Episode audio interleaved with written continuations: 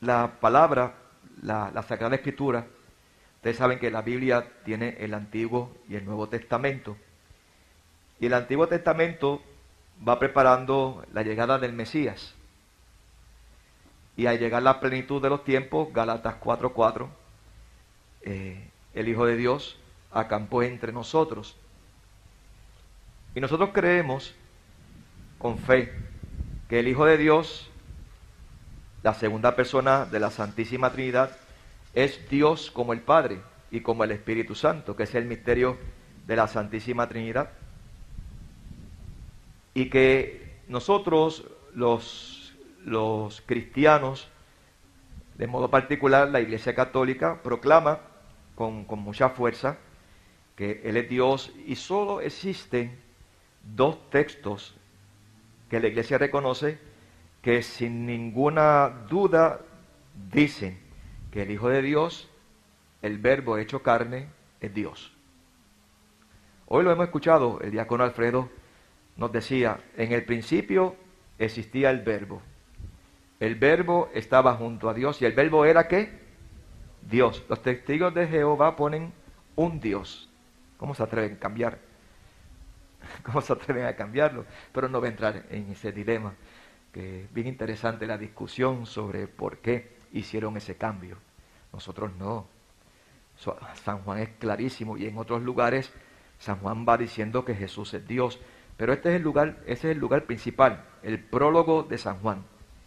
Y vamos leyendo, el diácono nos leía la historia de la salvación y de momento dice, y el verbo se hizo carne y habitó. ¿Qué es lo que rezamos nosotros el mediodía? Esta oración, el ángelus, ¿verdad? Que es la, oración. El otro texto encontramos también en San Juan y es cuando Tomás, el incrédulo, no creía que Jesús había resucitado. Y él lo dijo, si no veo sus huellas, no meto mis dedos y no meto mi puño en su costado, no creeré. Hay que ver para creer, diría Santo Tomás. Jesús se aparece al octavo día y cuando Tomás lo ve, ¿qué le dijo Tomás? Y que nosotros lo decimos en la misa cuando yo levanto a Jesús. Señor mío y Dios mío. Santo Tomás lo, reconoce no solo como su Señor, sino como su Dios. Jokiriomu, Joseomu, perdón, no estoy diciendo nada extraño. Es que así que está escrito en griego. Jokiriomu, Joseomu, Señor mío, Dios mío, mi Señor, mi Dios. Dos textos fundamentales. El Evangelio de San Juan, porque la intención de San Juan es decirnos que Dios la segunda persona de la Santísima Trinidad, se revistió de carne y hueso y habitó entre nosotros. Y esa es la locura de la fe cristiana. La fe del cristiano que reconoce en Jesucristo el Señor, en el Hijo de Dios, Dios hecho hombre. Y eso es lo que estamos celebrando hoy. Esta verdad fundamental en nuestra vida como cristianos.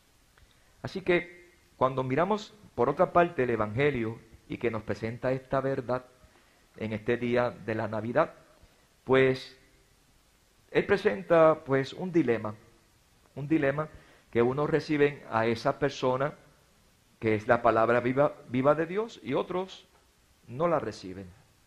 Ahí está el dilema. Y yo estoy hablando a personas que aceptan esta verdad y que luchan por vivir de acuerdo a esa verdad fundamental de que el Hijo de Dios se hizo hombre y acampó entre nosotros.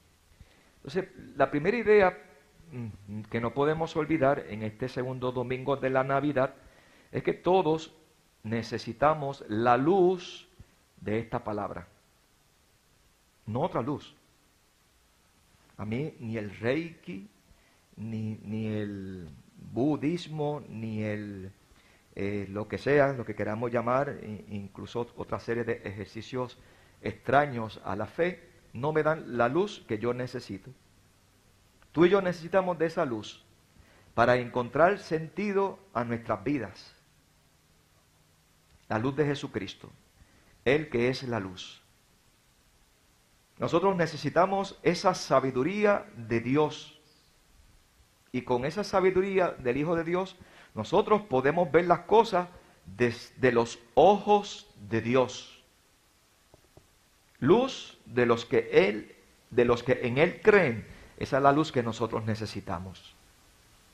Y cuando nosotros miramos todo lo que acontece con la luz de la sabiduría, con los ojos de Dios, pandemia, terremotos, destrucciones, enfermedades, alegrías, penas, salud y enfermedad, siempre lo veremos a los ojos de esa luz. Y eso no se nos puede olvidar. Nosotros no podemos caer en, la desesperación, no podemos tener una vida sin sentido. Hay gente que vive vida sin sentido sin importarle su vida, cuando a la vida hay que rendirle cuenta, hay que hacerla producir para después llevársela al Señor con buenos frutos. Y cuando vivimos eso, vivimos una vida pagana, una vida de cara a espalda, perdón, de espalda a Dios. Si tú y yo no recibimos a ese Cristo como la palabra definitiva de Dios, pues no nos extrañamos del desconcierto y de la confusión que reina en las ideologías de este mundo.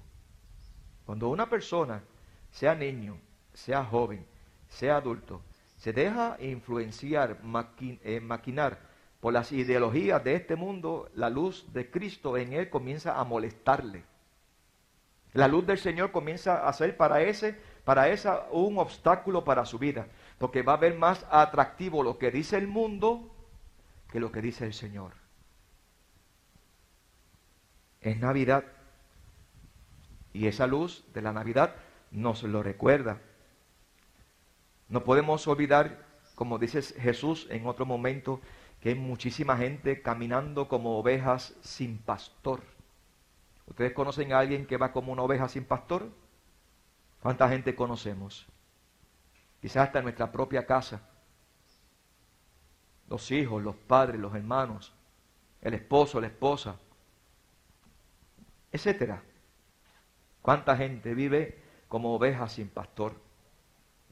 Y tú y yo no queremos eso. Fíjense que Pablo, en la carta a los Efesios, a los, a los hermanos que vivían en la ciudad de Éfeso, le pide para ellos que madure, que madure la fe y que Dios, hemos escuchado, les conceda espíritu de sabiduría y revelación para conocerlo y que les ilumine, dice San Pablo, para que comprendan cuál es la esperanza a la que nos llama y la riqueza de gloria que nos tiene preparada como herencia.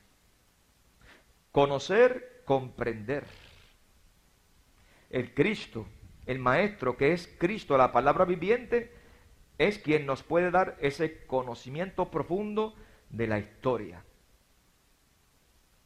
Ya tú y yo, por ser creyente, caminamos en la luz, ciertamente, pero necesitamos profundizar más. No te quedes con, esa formación. Perdonen, yo no, en este sentido no, no hablo de hacer propaganda, pero cuando insistimos que se lleven el visitante, cuando insistimos que se lleven la hojita parroquial, cuando insistimos, por ejemplo, que aquí en la parroquia pues, tenemos la bendición de tener una revista que ustedes conocen, es para formarnos más. No nos quedemos con la predicación del sacerdote domingo tras domingo, que eso es poquísimo. Eso es poquísimo. Tenemos que ir a más. Por eso tenemos que profundizar más en el conocimiento de ese misterio que es Cristo que el misterio de Cristo es nuestro misterio. El sentido de la vida de Cristo es el sentido de la vida de nuestra vida. Que la historia y la muerte de Cristo es tu historia y mi vida. Si la vivimos en el Señor. Es Navidad. Es Navidad. Para esto. No es el pachangueo, el vacilón, el júbilo, el hacer mucho ruido cuando se despidió el año y nos quedamos como si no hubiese pasado nada. Y una responsabilidad que todos tenemos. Por eso yo decía a ustedes, la Navidad no se acaba el 6 de enero, se acaba en el bautismo del Señor, aunque toda nuestra vida debe ser Navidad, porque está el Señor presente. Nada, mis hermanos, vamos a pedirle al Señor que, nos ayude a vivir de esa luz, de esa sabiduría que el Señor eh, nos da y que nosotros seamos portadores de esta buena noticia. Que así sea.